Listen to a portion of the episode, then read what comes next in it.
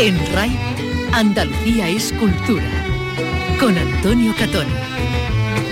Buenas tardes, 30 años después de la Expo 92 de Sevilla, hoy comienza la cuenta atrás para recuperar el pabellón del siglo XV que, que quedará integrado en el Centro Andaluz de Arte Contemporáneo se han adjudicado las obras de rehabilitación. Vicky Román, buenas tardes. Hola, buenas tardes. El pabellón fue construido por el arquitecto Francisco Torres y en principio tenía un carácter efímero. Ahora el proyecto de recuperación redactado por el arquitecto Fernando Visedo Manzanares tiene un plazo de ejecución de 11 meses. Va a servir como almacén visitable y también como sala de exposiciones de la colección permanente del Centro Andaluz de Arte Contemporáneo. También en patrimonio vamos a conocer con profundidad el retablo barroco de San Juan de Dios en Granada, protagonista de una investigación que ha sido premiada, un retablo en su origen iluminado por más de 150 velas, como nos ha contado Juan Jesús López Guadalupe, el historiador granadino y profesor de la UGR premiado. Imaginemos 150 puntos de luz, pero no luz fija como la luz eléctrica actual, sino luz oscilante. La verdad es que todas las superficies parecerían como hervir, ¿no? como eh, moverse luces y sombras antojadizamente al ritmo de la, de la llama, y eso crearía ese sentido milagroso. Y vamos a saludar a una voz maravillosa.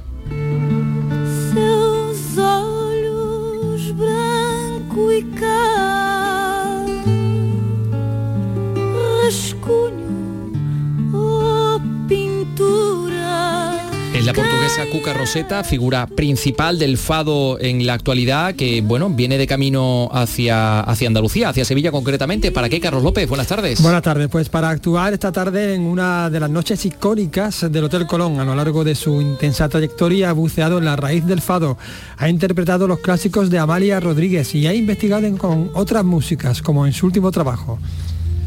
Eh, esperamos hablar enseguida o, o, al menos en breve con, con, ella.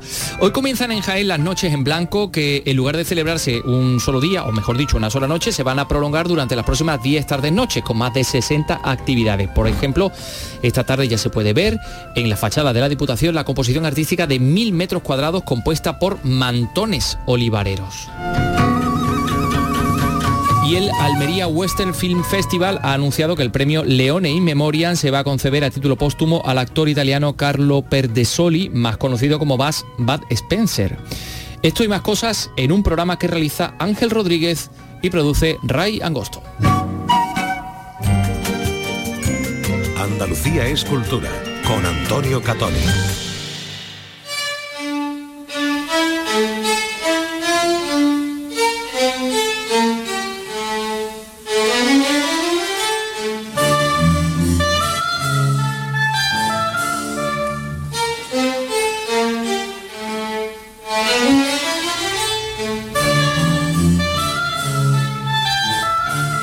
Ya se han adjudicado las obras de rehabilitación del pabellón del siglo XV, no se encuentra muy lejos del lugar desde el que les hablamos, el pabellón de Andalucía, pues este pabellón del siglo XV de la Expo del 92 está dentro del recinto del monasterio de la Cartuja de Santa María de las Cuevas.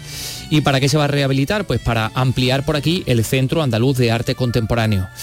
Eh, este inmueble, construido para la Exposición Universal de 1992, va a ser destinado a almacén visitable y salas de exposición permanente. Fue un edificio construido, mm, bueno, cuando se levantó, no mm, tenía voluntad de ser efímero, ¿no? Claro, desde que una vez que concluyera, la, Expo, la Expo. Exactamente, como otros muchos pabellones, ¿no? De la, de la Expo, que una vez que, eh, que concluyó la, muestra universal, bueno, pues fueron desmantelados. Algunos se los llevaron hasta pieza a pieza, ¿no? A sus diferentes países, ¿no? Cuando estamos hablando de los pabellones internacionales. Este pabellón de Andalucía sigue en pie y de hecho estamos, haciendo aquí la radio. en el de Andalucía seguimos, ¿no? Bueno, pues la mesa de adjudicación ha otorgado ya esta misma mañana esas obras de rehabilitación y adecuación del pabellón del siglo XV para que sea almacén visitable y sala de exposiciones de la colección permanente del Centro Andaluz de Arte Contemporáneo, del CAT. Todo esto siguiendo el proyecto redactado a tal efecto por el arquitecto Fernando Visedo Manzanares. La reforma del inmueble, que se construyó, como decimos, para la exposición universal del 92 y que tenía pues esa categoría de efímero en principio, va a tener un plazo de ejecución de unos 11 meses, algo menos del año, con un coste que va a superar los 4.300.000 euros. Este proyecto busca conciliar esas exigencias técnicas eh, para el uso de, reserva de obras de arte pertenecientes al patrimonio andaluz y al mismo tiempo la exposición de, las mismas y todo eso integrándolo además en el entorno de, un BIC, de un bien de interés cultural, eh, como es donde se encuentra situado en la, isla de la Cartuja, ¿no? en el entorno, como decimos, del monasterio. El edificio se desarrolla en tres plantas, sobre rasante, una planta sótano también, que permitirían pues, ofrecer ese conjunto de mm, lo que serían tres amplias salas expositivas en la planta baja y las áreas ya de reserva para el depósito de las obras de arte en el resto del recinto. El pabellón del Algo más de 4.000 metros cuadrados lo que, lo que ocupa construido en una parcela de unos 6.000. Bueno, que eh, creo que desde hace 25 años no tenía actividad ninguna, estaba prácticamente abandonado. incluso ocupado. Hay algunas fotografías que muestran Sí, que alguien eh, entraba, en la prensa de hoy su deterioro, sí. sí.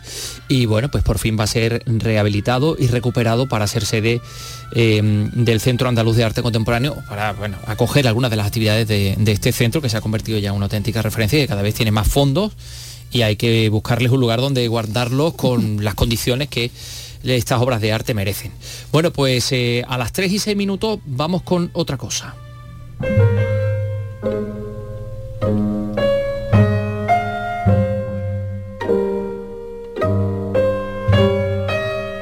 Sí, otro asunto patrimonial.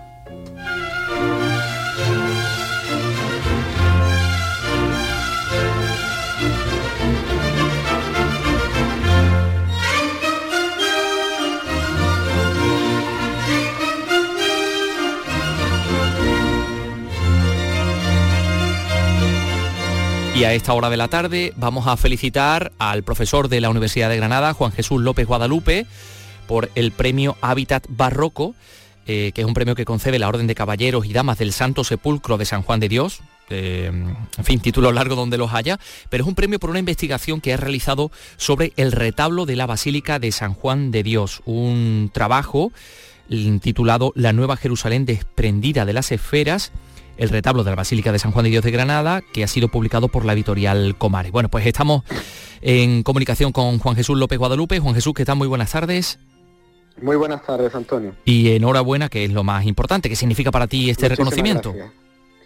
Pues algo muy importante, primero como historiador del arte, porque es un premio dedicado a la, promoción de la investigación histórico-artística, y en segundo lugar también como granadino. Los granadinos sentimos a San Juan de Dios como algo propio, ya sabemos que no nació en nuestra ciudad, pero sí su, obra, una fecunda semilla que es la orden hospitalaria, de manera que doble satisfacción. Bueno, mm, y además eh, yo creo que no hay ningún granadino que no haya ido a una boda a San Juan de Dios, o sea que todo el mundo conoce ese retablo. Y, efectivamente, es el marco más magnificente, ¿no? más esplendoroso para muchas de las bodas que se celebran en Granada. No era ese su propósito original, como es natural, pero sí que sirve ahora de luego de, marco espléndido para, nuestras bodas. Hablamos de una auténtica borrachera de barroco, porque ese retablo realizado por José Francisco Guerrero, escultura de Sánchez Arabia, con un camarín que se deja ver a través de un arco donde están los restos del propio San Juan de Dios eh, con espejos. Estamos hablando de una obra barroca del último barroco, ¿no? Efectivamente, es eh, quizás la obra, la obra de más importancia de los programas tardobarrocos eh, de la, en Granada, ya avanzado el siglo XVIII, y seguramente la más importante porque contó, a diferencia de cualquier otra promoción artística de su época, un apoyo institucional fortísimo, que era el de la propia orden hospitalaria, cuyo objetivo era fundamentalmente dignificar la presentación de las reliquias del, patriarca, de San Juan de Dios, a través de una nueva basílica, incluyendo este gran retablo que es como una especie de carta de presentación para el camarín en donde se exhiben las reliquias. Y ese fuerte impulso institucional hizo que en un tiempo relativamente breve y con una riqueza extraordinaria, pues admiremos la gran basílica que hoy podemos ver. ¿Por qué eh, le has puesto por título esa nueva Jerusalén desprendida de las esferas? ¿Qué tiene que ver esto con el retablo? Bueno, es que tiene que ver con, un sermón que se pronuncia durante eh, las fiestas de consagración del nuevo templo en 1759 y uno de los oradores, pues, eh, nubilado ante la magnificencia eh, rutilante, esa presencia como hipnótica y tan llamativa que tiene este retablo, que debemos de considerar en, eh, en aquella época a la luz de velas, cuya, cuya llama oscilante pues haría que, la, máquina barroca de este gran retablo fuera como algo vivo, pues nubilado ante aquella presencia decía que le parecía ver la nueva Jerusalén que se ha desprendido de las esferas y que ha caído a, la tierra, ¿no? remedando el, texto de San Juan en el Apocalipsis. Es ese sentido de algo como eh, milagroso, como sobrenatural que intenta transmitir este gran retablo, lo que he querido recoger en, en este título, precisamente para para hacerme eco de cuál fue el propósito con el que fue construido. Bueno, un retablo, como dices, iluminado con, luz natural, mm, con luz de, con luz de velas, con luz de, de candela, cuyo efecto tendría que ser impresionante, ¿no?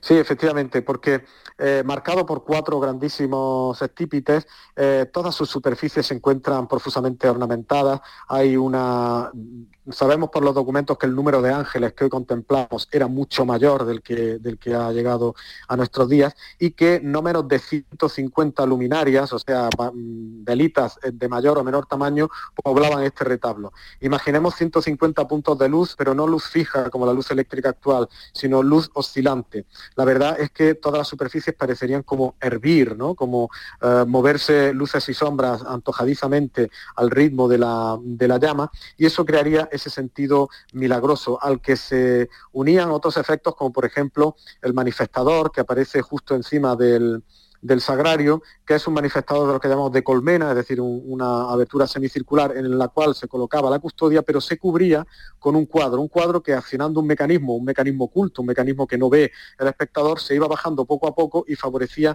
una exposición pues también teatralizada y en cierto modo sobrenatural de la Eucaristía. Todo ello pues haría evidentemente que el espectador quedara impresionado. Digamos que eran los efectos especiales de aquel tiempo. es tremendo. Bueno, quienes conozcan la iglesia del Jesús en Roma y el altar de San Ignacio se pueden hacer una idea de esto que estás diciendo, porque tiene un mecanismo, esa máquina barroca, ¿no? Tan maravillosa. El, mismo, el mismo. Exacto. 150 puntos de luz oscilante, además, efecto modificado por todos esos espejitos, que es algo tan propio del, último barroco, ¿no? Con lo cual, mm, en fin, el efecto tendría que ser tremendo. Abordas en este trabajo la historia material, la historia económica, la historia social e institucional, la religiosa, la espiritual, en todos estos aspectos que has que has eh, abordado, las fases constructivas, eh, ¿cuál ha sido, eh, digamos, el, aspecto que, más te ha sorprendido a lo largo de esta investigación? Bueno, Quizás hay dos aspectos que llaman mucho la atención. El primero, desde el punto de vista del, historiador, del investigador, es que este es el retablo o la obra que de largo en la Granada de la época más registro documental tiene. Son muchísimas las anotaciones. Quizás no tanto las que más nos interesan normalmente a los historiadores, que es saber con exactitud todos los participantes en la obra, no la pudo hacer solo el Francisco José Guerrero porque es eh, imposible, pero sí muy minuciosamente la evolución de las mismas, lo que se fue añadiendo. Y el segundo lugar, que también eh, es una obra en evolución, una obra que se hace inicialmente entre 1740 y 1744 en cuanto a talla, se dora a los dos o tres años hasta 1747 estaba prácticamente terminado y sin embargo seis o siete años después, en 1753, se añadió una especie de, camarín, de, de hornacina superior para realzar la imagen de la pureza todo eso lo que habla es, como digo, de ese fuerte impulso institucional que la orden quería dar y detrás del cual se encontraba la poderosa personalidad de Fray Alonso Jesús Ortega, que por entonces era el general de la orden y que casi se autoimpuso como, como misión de Estado de la orden hospitalaria y como misión personal la realización de esta basílica y en concreto de, de este retablo. Es muy rico, muy rico en todos los aspectos, en lo formal, en lo simbólico, es una obra realmente extraordinaria una obra extraordinaria que nos habla también de una sociedad en la que la religión mm, era lo más importante, ¿no? Una sociedad absolutamente impregnada de religiosidad, de espiritualidad. Eh, porque claro, sin, sin, esa situación no se podría llevar a cabo una obra tan magna, ¿no? tan importante, tan costosa. Efectivamente, los esfuerzos que hace eh, la Orden de San Juan de Dios por dignificar esta presentación de las reliquias, remozando, bueno, remozando no, construyendo una nueva basílica y presentándola a través del retablo y del camarín, se encuadran precisamente de eso, una tendencia en la que también entraba, podríamos decir, un poco en competencia con el resto de órdenes religiosas de, de la Granada de la época y por presentar de la manera más decorosa y más atractiva para los fieles eh, posible esa reliquia. De esta manera pues se atraía la devoción, se atraían, por qué no decirlo también, las limosnas y se hizo un esfuerzo, un esfuerzo institucional enorme que llevó incluso a, buscar limosnas en las comunidades de la orden hospitalaria que estaban asentadas en tierras americanas. Eh, en un reciente estudio del profesor Adrián Contreras pues ha podido mostrar que, no sabría decir, pero en torno al 30 o 40% de la obra de la Basílica Nueva de San Juan de Dios se realizó con limonas que venían de, América. Eso quiere decir que, fue un esfuerzo colectivo y por tanto institucional. Bueno, es algo realmente increíble, es algo realmente interesante el retablo de la Basílica de San Juan de Dios de Granada, em, que es el tema central de esta publicación, la Nueva Jerusalén desprendida de las esferas, el retablo mayor de Editorial Comares, eh, bueno, pues la podemos encontrar y ahí vamos a, a, poder disfrutar de todos estos datos y de una historia realmente interesante. Juan Jesús López Guadalupe, gracias y enhorabuena por ese premio Hábitat Barroco. Así que nada, disfrutarlo. Muchísimas gracias, a vuestra disposición siempre. Un abrazo.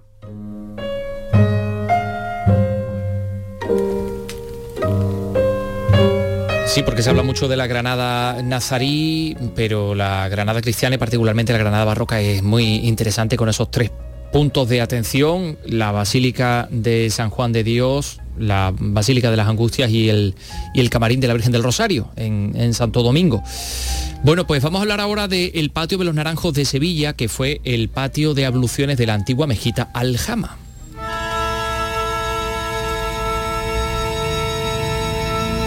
con este tema de Gualberto, Patio de los Naranjos.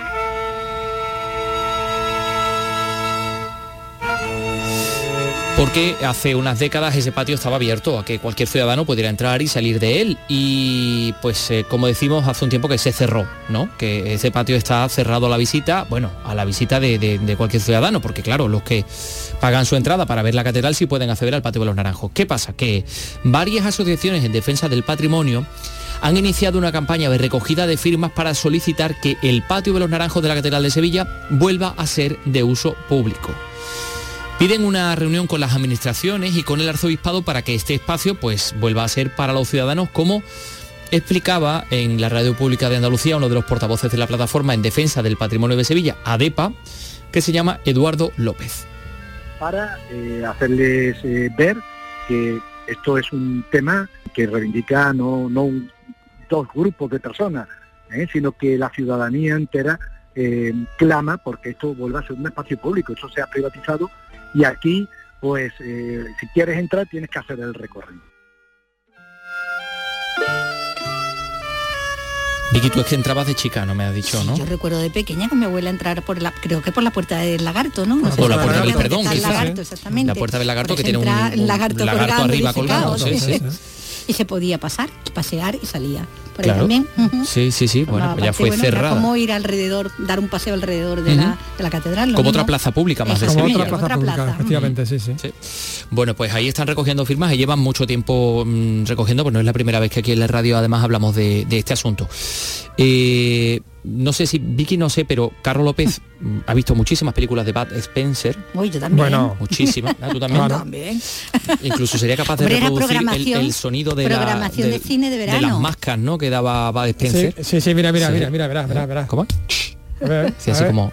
Muy bien. Perfecto.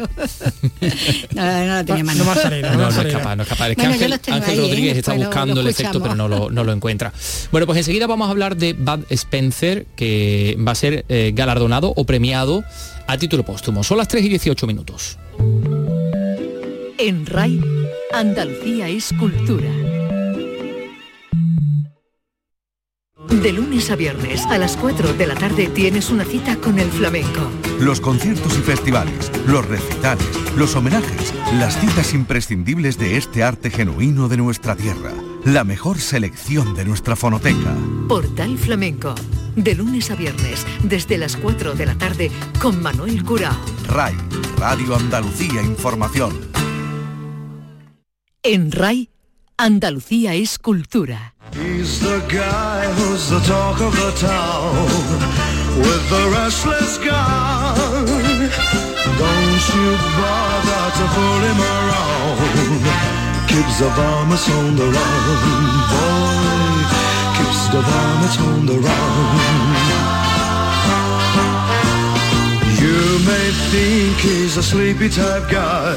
Almería Western Film Festival ha anunciado que el premio Leone in Memoriam de la edición número 12, que es este año, se lo va a llevar el actor italiano Carlo Perdesoli, más conocido por el gran público como Bud Spencer, fallecido hace ahora seis años, actor recordado por esa serie de películas, le llamaban Trinidad, junto a... uy, y, y por ese sonido, Qué- evidentemente también. Qué bien me está saliendo ahora, ¿no? Sí, sí, sí, sí.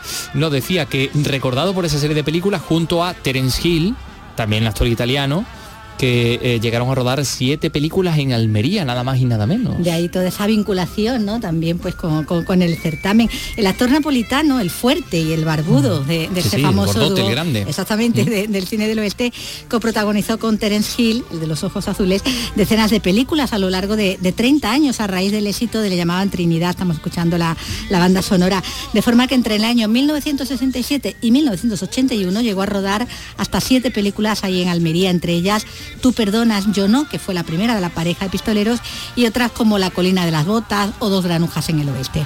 Bud Spencer, que tomó el nombre artístico de su cerveza y de su actor favorito, la Bud Weiser, y Spencer Ah, sí, no sabía yo que era por eso. Bud, pues de ahí encarnó al más rudo de, de la pareja, el que daba los puñetazos en vertical, un puñetazo en vertical, Sí, sí, le tú daba ves, así, ¡pam! ¡pum! y te clavaba de al la suelo. cabeza. Exactamente.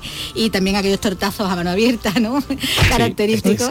Bueno, que resonaban con los efectos de, de sonido, aquellos exagerados efectos de sonido, que bueno, que fueron una marca, ¿no? De aquel tipo de, de películas. That is. How are we gonna settle that? You gonna handle it alone?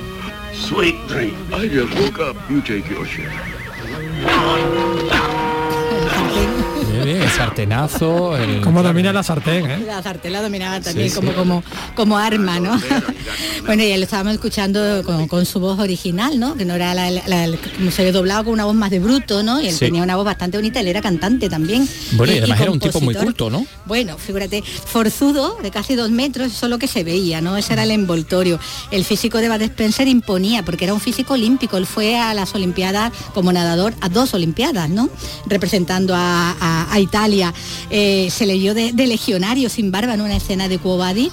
Salía ahí mudo eh, y erático de- detrás de Peter Ustinov antes de triunfar en esas películas del oeste tan llenas de humor como de puñetazos.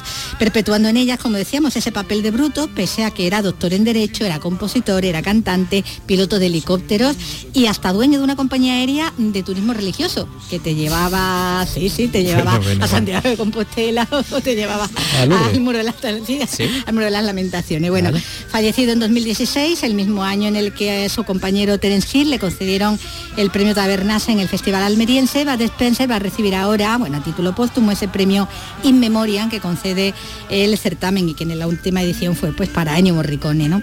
Eh, además protagoniza el cartel Bud Spencer de esta edición, una obra del prestigioso ilustrador italiano afincado en Berlín, Tony Estela, bueno, que ha dibujado para, para, para Tarantino, ¿no? Por ejemplo, para Coppola, entre otros y que ha hecho aquí un homenaje a los afiches italianos de aquella década de los 60 y 70 y que tiene pues el rostro de, de Bud Spencer ¿no?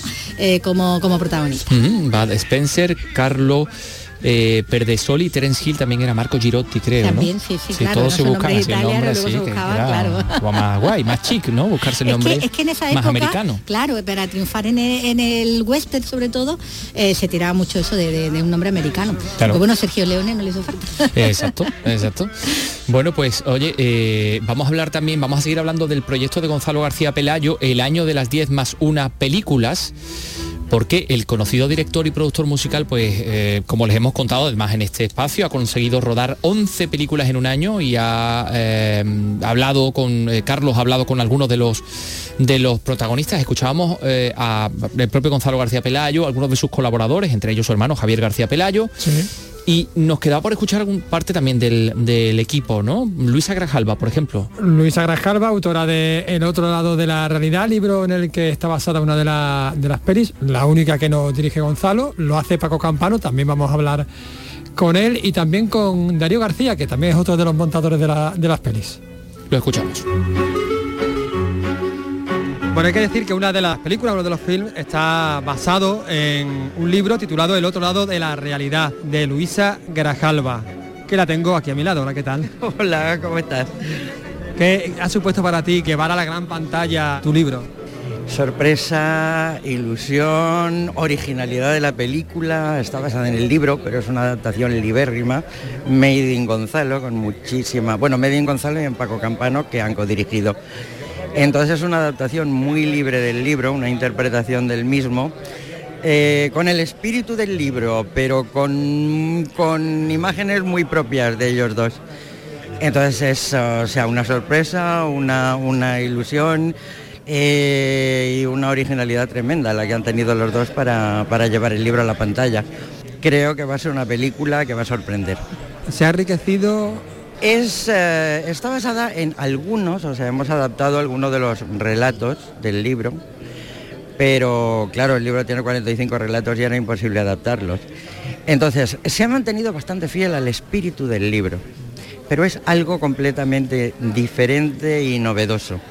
Entonces, eh, creo que merece, merecerá la pena ver la película y descubrir eh, toda la creatividad que se ha añadido al libro en imágenes. Muchísimas gracias. Gracias a ti. También tengo a mi lado el único director que se ha encargado de dirigir una de las películas. Nos referimos al incombustible Paco Campano. Hola, ¿qué tal? Hola, muy buena. Tú te has encargado de la dirección de, de, la más uno, de la única película que no ha dirigido Gonzalo García Pelayo, Arde.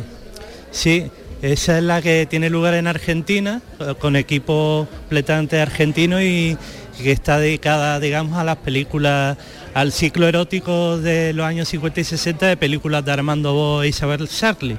¿Tiene ese tono? Sí, bueno, puedes imaginar que yo también, que vengo de donde vengo, pues le he dado el tono serie B que también me gusta y explotación.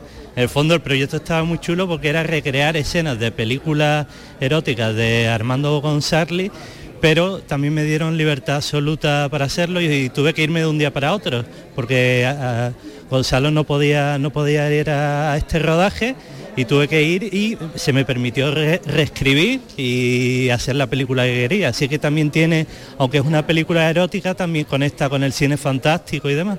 Paco, ¿cuándo se estrena esta película? Pues estamos todavía en montaje, también es que hay que pensar que estamos con, con 11 películas intentando sacarla todo el equipo como, como mejor podemos y, la mía justamente la estamos, está ahí, está en periodo de montaje todavía latente, pero estamos ahora terminando el resto de películas como El otro lado de la realidad o Tu coño, que son las que estamos montando ahora mismo. Porque tú también te encargas del montaje, también eres montador de, de ciertas películas. Sí, yo entré en Einur, he estado también en Carne Quebrada y ya estoy un poco de coordinador junto con Pilar Campano también y Gervasio pues eh, intentando ya hacer un poco de bisagra desde el lado, desde el lado de la edición eh, llevando las películas. Claro, yo vuelvo a decir, que claro, son en montaje una tras otra, más el color, más el sonido y demás. También ha estado Darío García de montador y ahora también está Silvia de, eh, y estamos ahí, eso, pues intentando cumplir con todo esto para, para llegar a la presentación que tendrá lugar ya en el último trimestre de este año. Paco, todavía es pronto, pero ¿qué se avecina, qué se está cociendo para el próximo Festival de Sevilla? pues eso estaba pensando justamente hoy, que, ya tendremos que hablar de qué de vamos a hacer este año de promo. Cada vez es más difícil también, porque ya, ya están listos muy altos, ya hemos hecho todas las fricadas que se nos permitía. a ver por dónde salimos. Yo seré el primer sorprendido, ¿eh? Seguro que se te ocurre algo. Muchísimas gracias por atendernos. Muchas gracias a ti. Y ya que Paco ha mencionado a Darío, a Darío García, eh, otro de los montadores del proyecto, pues vamos a hablar con él, que también está por aquí. ¿Qué tal, Darío? Muy bien, aquí andamos. bueno, ¿cómo es esto de trabajar en esta locura eh, en 11 películas en un año? Pues, hombre, es cierto que es un poco loco. pues los tiempos que, que hacemos, pero bueno, también Gonzalo nos da mucha libertad para trabajar, así que en realidad pues al final pues tú vas intentando crear lo que puedas con el material que tiene y darle mucha fuerza y, como te da mucha libertad, no, se agarra nada, pues la verdad que puedes experimentar bastante. Hay mucha diferencia en, montar eh, este proyecto, que son 11 películas y al fin de, eh, del cabo lucháis contra el tiempo a, a meterte en un proyecto, digamos, normal, entre comillas. Bueno, hay diferencias. La verdad que la forma de trabajar con Gonzalo es bastante peculiar. y, sí, puede haber diferencias con otras películas de otro tipo. La verdad que generalmente cada película y cada director es un mundo, así que siempre es bastante diferente trabajar en una película. No hay, no hay, no hay un esquema y cada material te pide un proceso de trabajo diferente. Y ahora que estáis ya finalizando todo este proceso, eh, ¿volverías a hacerlo? Bueno, qué gran pregunta esta. bueno, igual depende de cómo me pillara. Pero puede que sí, puede que sí, pero bueno, tampoco te voy a decir un sí rotundo, pero. Pero depende cómo me pillara, hay posibilidades. Eso se va, gracias por atendernos. Venga, muchas gracias a ti. Claro, es que, eh, a ver, Carlos López le pregunta al montador del proyecto 10 películas más uno, es decir, hacer 11 películas en un año si volvería a hacerlo. Pues claro, el montador Claro. ¿qué te va a decir?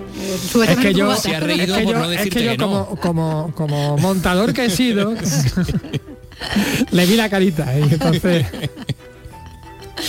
Ah, es que bien. tela, eh, tela. Bueno, el proyecto de Gonzalo García Pelayo, 10 más una películas, el año de las 10 más una películas eh, que hemos ido desgranando en este programa también y aquí le hemos ofrecido la segunda, la segunda parte. Son las tres y media. Enseguida volvemos, tenemos que hablar de las noches en blanco. Andalucía es cultura con Antonio Catoni.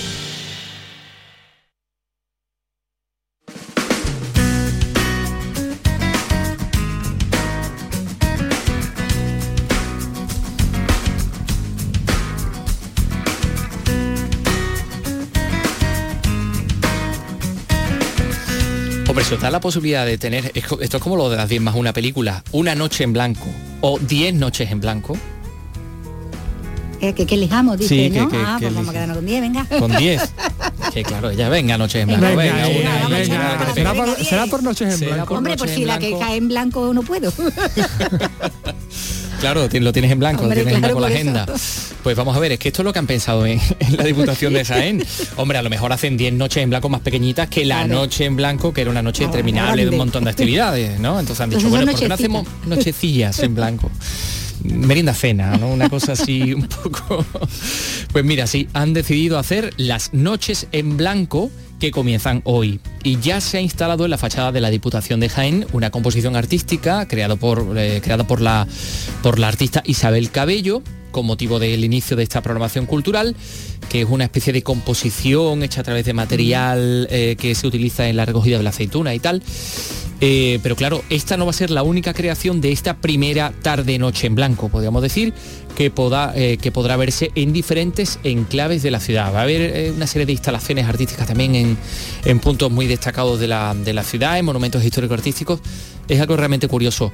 Estas eh, noches en blanco de Jaén que comienzan. Lourdes Prieto, cuéntanos. En la fachada del Palacio Provincial de Jaén ya podemos ver los mil metros de mantones olivareros que forman parte de una composición artística que Isabel Cabello ha denominado Olipoema, un homenaje al olivo y a su cultura ancestral. Podrá contemplarse hasta el 29 de mayo, que es el periodo en el que se desarrollará el programa cultural Noches en Blanco, que desde este año cambia de formato y en lugar de celebrarse en un solo día, se va a prolongar durante las próximas 10 tardes-noches en las que habrá hasta 60 actividades culturales distintas. Tendrán lugar en enclaves emblemáticos del casco histórico de Jaén, donde artistas plásticos también exponen desde hoy sus creaciones con el olivo y las flores como protagonistas. Son en total nueve instalaciones artísticas en lugares interesantes como los baños árabes, los baños del Naranjo o el convento de Santa Clara, entre otros. Una decoración artística para acompañar a conferencias, conciertos o visitas culturales que se desarrollarán en Jaén hasta el 29 de mayo.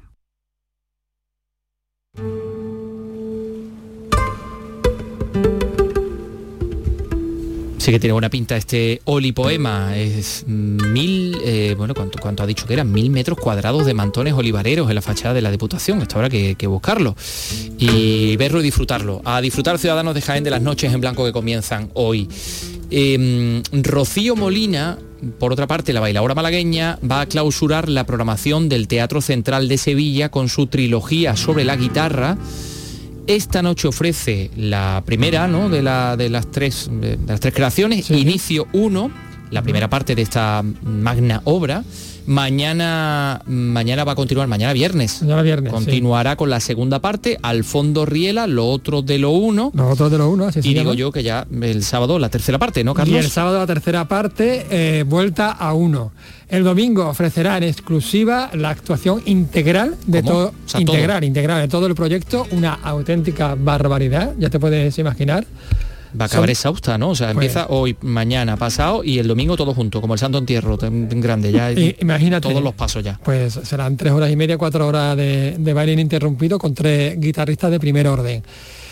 Sobre esta propuesta ya tuve oportunidad de, de charlar con ella hace unas semanas cuando presentó este, este proyecto y si quieres Sí. recuperamos, recuperamos aquella pequeña charla. Rocío Molina. Hola, ¿qué tal, Rocío? Hola, buenas tardes. Bueno, que nos presenta su trilogía sobre la guitarra. Van a ser cuatro días, 19, 20, 21 y 22 de mayo. Los tres primeros días con cada parte de esa trilogía y el último día con toda la trilogía conjunta. Eso, el último día ya podamos un, maratón, un intensivo. Así que bueno, la verdad que con muchísimas ganas de, y, bueno, de hacer ese recorrido, ese viaje, porque es una suerte de poder eh, bailarlo en su, en su orden y, y que el público pueda verlo, claro. ¿Cuántas horas de baile? Pues no sé, eh, de casi cuatro horitas, más o menos serán tres horitas y media, cuatro horas. Cuatro horas bailando, ¿eh? ahí, ahí en además rodeado de, de grandes tocadores, de grandes guitarristas flamencos como Rafael Riqueni, como Geray Cortés. Sí, la verdad que es una gran suerte de bueno de contar con el con el maestro que él- con la guitarra de mis sueños, con Rafael Riqueni, que es quien da, dio origen a todo esto, y Eduardo Trasierra, Geray Cortés, y bueno, la verdad que, que, que quién iba a decir, ¿no? Que, que tres únicas guitarras dieran para tanto, ¿no? Vendremos a verte, un broche genial para, para la temporada del Central. Muchas gracias por atendernos. A ti, muchas gracias.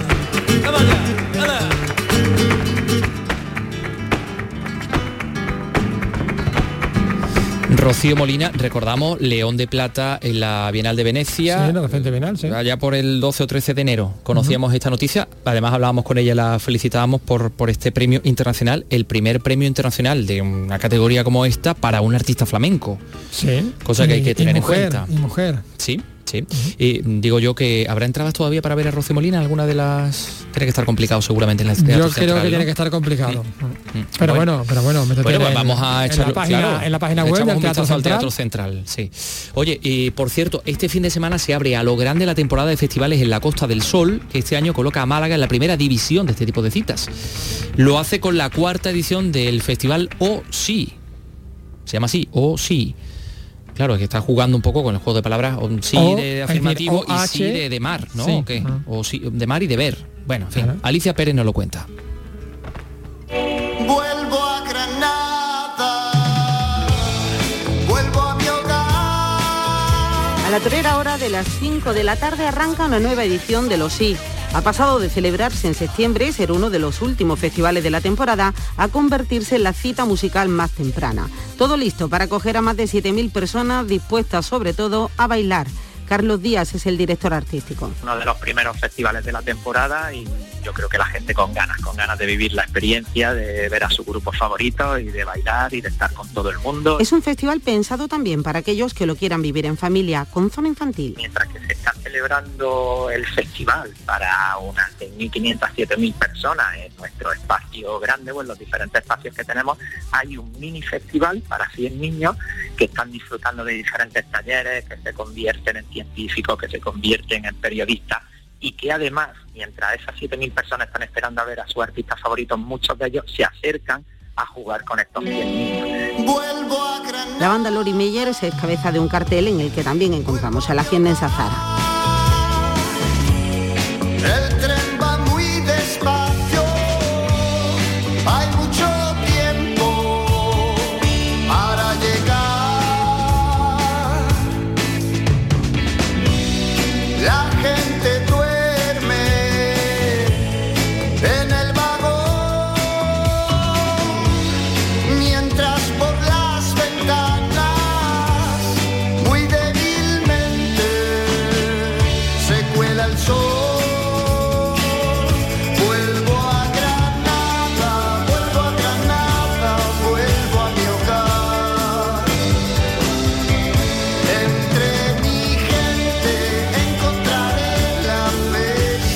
Magnífico, Lori Meyer haciendo esta versión de Vuelvo a, Vuelvo a Granada de Miguel Ríos. Otros granadinos.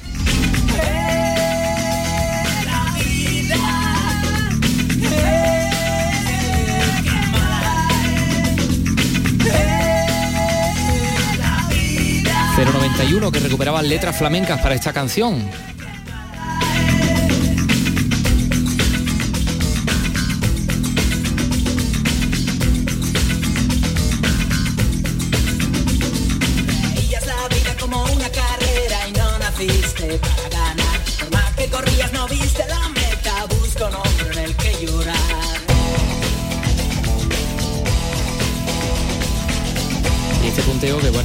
Es, inconfundible y es, y es espectacular. 091 regresa a los escenarios este sábado, el día 21, pasado mañana, vamos.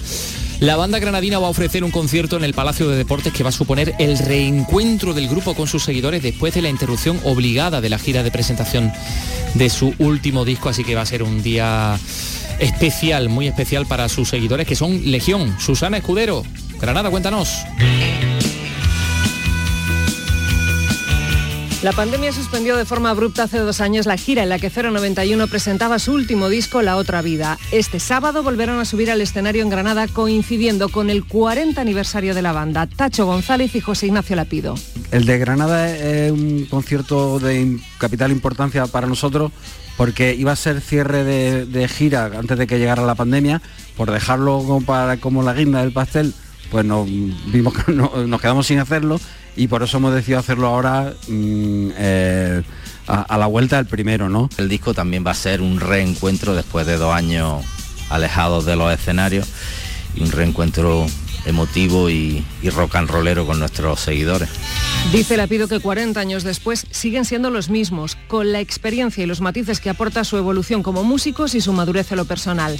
Tras la obligada ausencia están seguros de que el próximo concierto de Granada será un acontecimiento. Jacinto Ríos. Invitar a la gente a que venga a vernos el día 21, que, que es, como, yo lo veo como el tercer concierto importante de 091. Está el de Maracena, el de la Plaza de Toros y este que vamos a dar ahora después de la pandemia. Sobre el escenario, los Cero desplegarán su arsenal de clásicos alternados con las canciones de su último disco.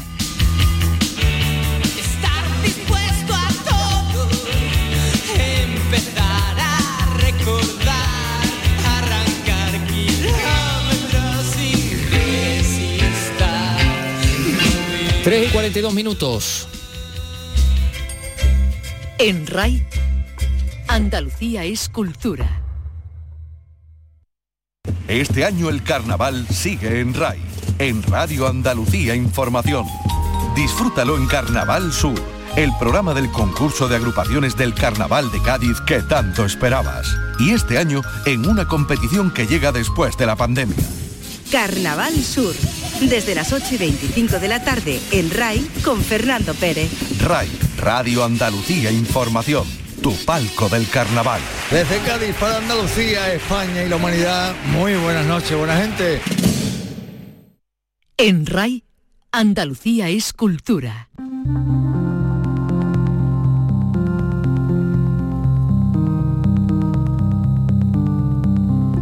Vamos a hablarles de dos exposiciones, una que se está celebrando ya, que ya se puede visitar, pero vamos a comenzar por una que se ha anunciado, la que va a tener como escenario el Centro de Creación Contemporánea de Andalucía, el C3A de Córdoba, dependiente de la Consejería de Cultura, que va a coger del 3 al 5 de junio un ciclo de actuaciones, meditación, música, conversaciones, comisariado por Sofía Lemos y Daniela Ziman. Alberto Velapuente, Córdoba, cuéntanos. Este proyecto cultural denominado Pasaje del Agua está convocado por Thyssen Bornemisza Art Contemporary y se trata de un ciclo de tres días que cuenta con la colaboración del Ayuntamiento de Córdoba y está enmarcada en la exposición Futuros Abundantes con obras de la colección TVA 21 ubicada en el C3A.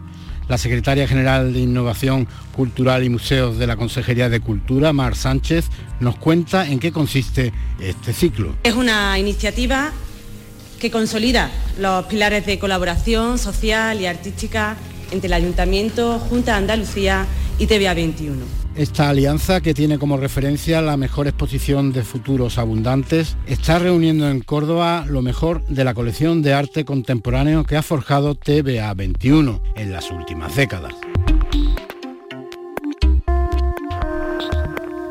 Experiencia que se va a desarrollar entre el 3 y el 5 de junio en el C3A, en el Centro de Creación Contemporánea de Córdoba. Hoy, por cierto, eh, lo hemos visto además en todos los periódicos, el arqueólogo Eduardo Matos Moctezuma, investigador del Templo Mayor de Tenochtitlán, Premio Princesa de Asturias de Ciencias Sociales, es una auténtica referencia de la arqueología prehispánica en, su país, en México, y, y bueno, y aprovechando un poco que el Pisuerga pasa por Valladolid, pues hoy queremos conocer un poco más de la identidad mexicana a través de otra exposición que como decimos se puede ver en estos momentos en la sala de exposiciones del Ayuntamiento de Nerja, en Málaga, que se llama Facing Identities. Es un proyecto colectivo mexicano que se muestra en nuestro país por primera vez con obras de dos artistas, Eric Rivera, conocido como El Niño Terrible, es una obra inspirada en las creaciones de Frida Kahlo, y Sergio Cruz Durán, que se centra en la mitología eh, prehispánica de, de- su país, de, México, en, en las culturas azteca, la cultura olmeca, bueno, tantas culturas, ¿no? Como,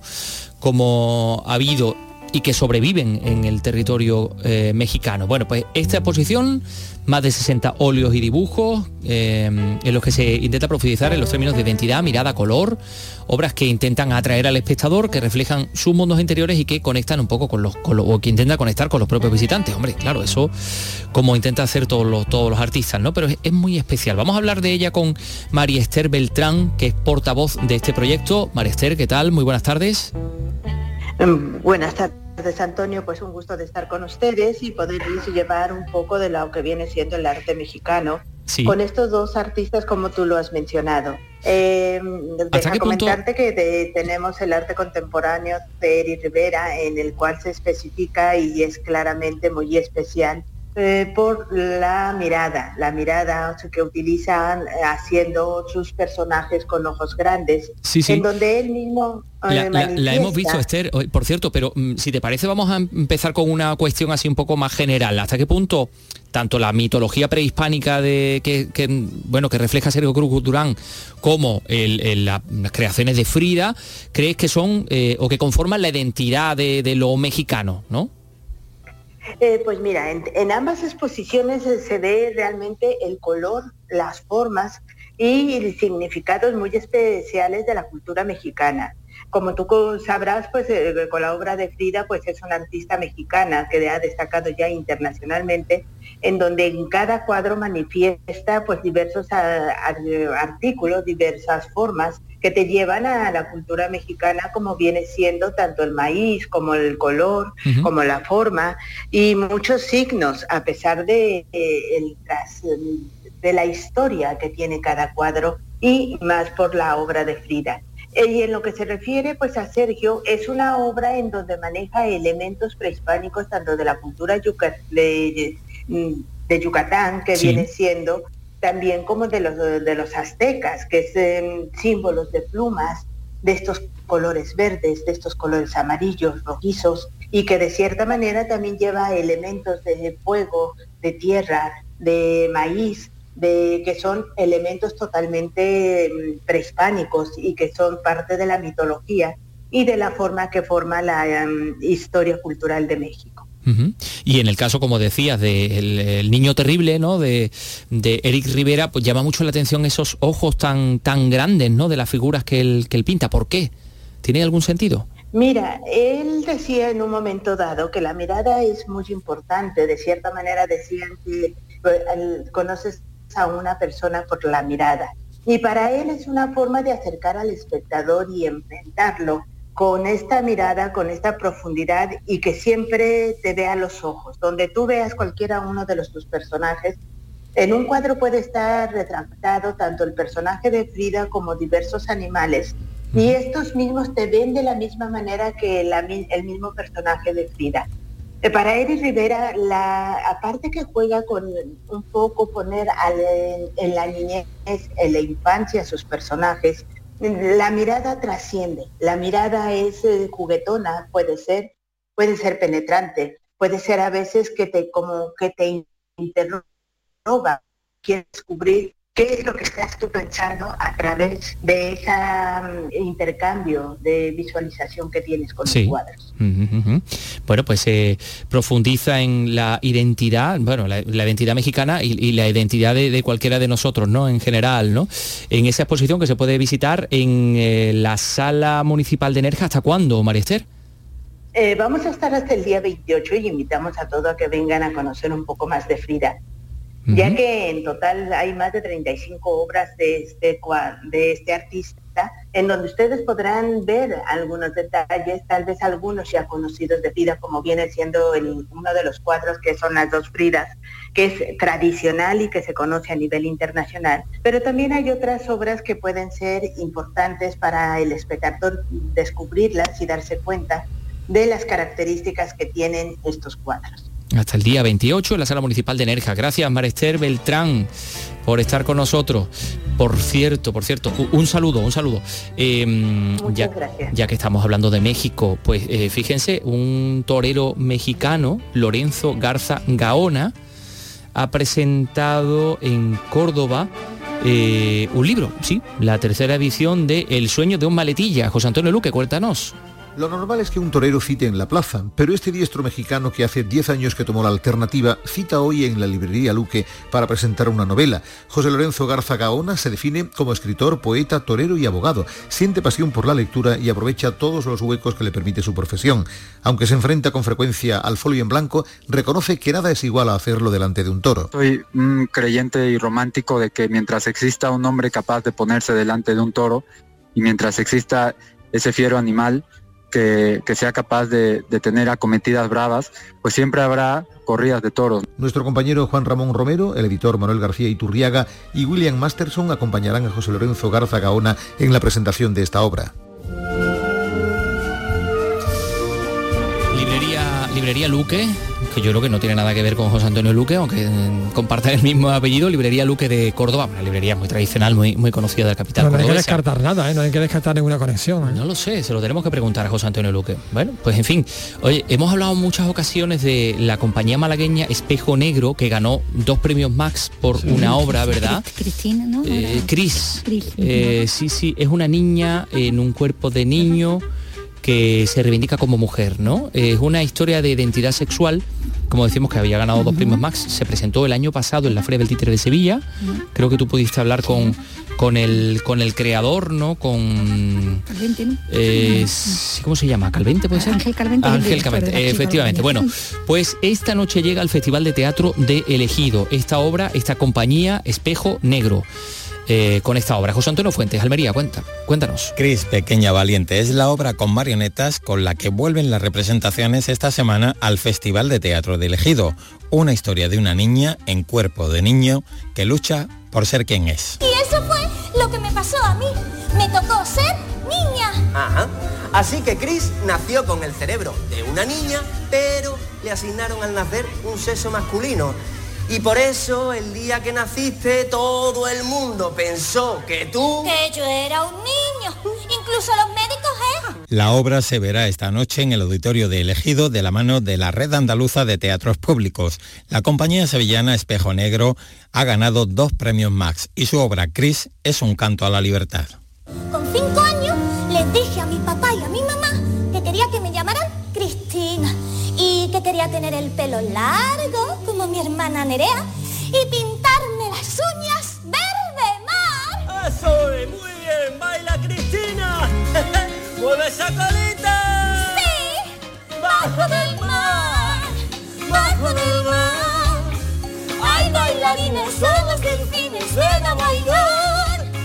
El caracol, saxofonista y las burbujas llenan la pista. Bueno, pues esta noche en el Festival de Teatro de Elegido y en Priego de Córdoba, en, en verano se va a celebrar pues su festival que, que tiene una eh, tradición eh, enorme y se ha dado ya a conocer el programa. Estamos hablando de festival de teatro, pero también de música y de danza. Eh, a ver, José Antonio Luque, da más detalles. he quemado las cuerdas que trataban al suelo. Uno de los tres festivales más veteranos de España, que cumple 74 años y que llenará el verano de una programación variada para todos los públicos. Una apuesta por la cultura entendida como riqueza que genera recursos económicos y que debe llegar a toda la ciudadanía independientemente del lugar donde se viva, según la delegada provincial de Cultura y Patrimonio, Cristina Casanueva. Independientemente de donde vivan los ciudadanos, tengan la opción de poder disfrutar de grandes espectáculos como los que se va a poder disfrutar en el Festival de Música, Teatro y Danza de Priego, mm, donde dos de los espectáculos han sido muy premiados. La Junta patrocina dos espectáculos teatrales y uno de danza pensado para los niños que se desarrollarán durante el mes de julio. En Priego actuarán entre otros Morad, Manu Sánchez y Malú.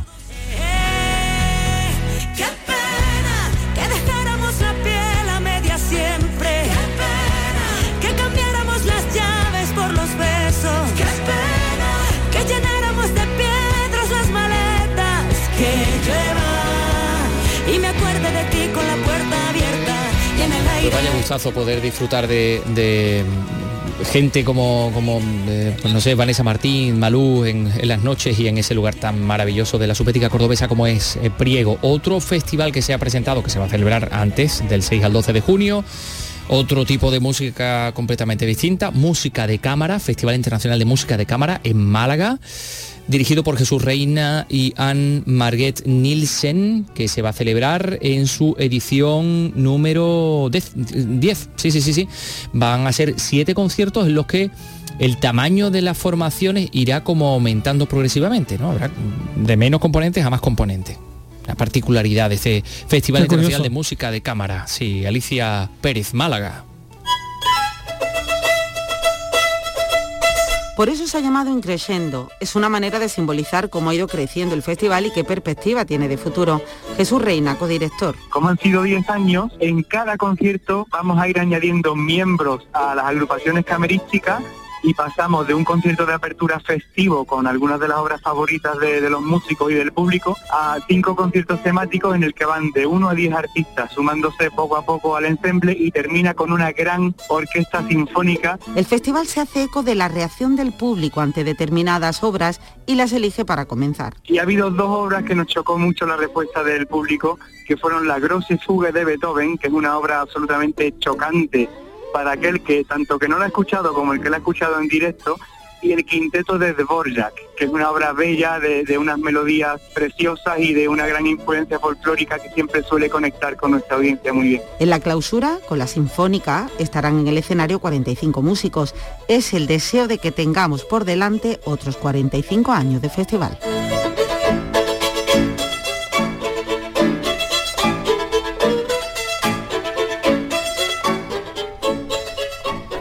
Festival Internacional de Música de Cámara de Málaga. En el río, sobre un viejo tronco vi que un pajarillo quería cantar, pero estaba ronco, lloraba de pena. Cumplen siete años de la muerte de Manuel Molina Jiménez, guitarrista, cantaor, compositor, letrista, que durante muchos años pues, formó junto a su esposa, junto a Lole Montoya, ese famoso dúo Lole y Manuel, hasta su separación matrimonial. Eh, su familia, él había nacido en, en Ceuta, eh, sí, exactamente en Ceuta, se mudó al barrio sevillano de Triana, donde Manuel formó ese trío junto a Chiquetete y Manuel Domínguez el Rubio llamado Los Gitanillos del, del Tardón. Luego se integró mm, en el grupo Smash, la banda del rock psicodélico, que muchos se preguntaban qué hace aquí un gitano, pues hizo cosas maravillosas con Smash, como el garrotín y como tantas otras, como tantas otras cosas, ¿no? Y en esa etapa, pues obtuvo gran éxito con, con ese eh, disco, con ese trabajo publicado en 1971. El garrotín, sin ir más lejos, construido sobre el palo flamenco del mismo nombre y con la letra en castellano y en, y en inglés. Fue en el 72 cuando formó mm, junto a Lole, eh, Loli Manuel, ¿verdad, Carlos? Exactamente, adoptaron como nombre artístico pues esto, Lole y Manuel, hasta llegar a 1975 años del lanzamiento de su primer álbum y de su casamiento. Fueron pareja artística y pareja sentimental durante muchos, muchos años. Y para muchos este dúo es el precursor, o uno de los precursores al menos, del estilo musical que todos conocemos como nuevo Mm, flamenco. Sí, sí, sí, pero sin salirse de la tradición ni esto, ¿eh? No, ellos no, ellos siempre con los pies en la raíz. Lo llevaban a los eh, para los festivales más, más mm, rancios y, Claro, ellos iban. porque, claro, es que ellos son Sin embargo, representaban esa, esa evolución. Bueno, pues Lole y Manuel, siete años de la muerte de Manuel Molina, nos vamos a ir con todo es de color. Mañana volvemos a las 3 de la tarde. Adiós. todo es de color, todo es de color, todo es de color.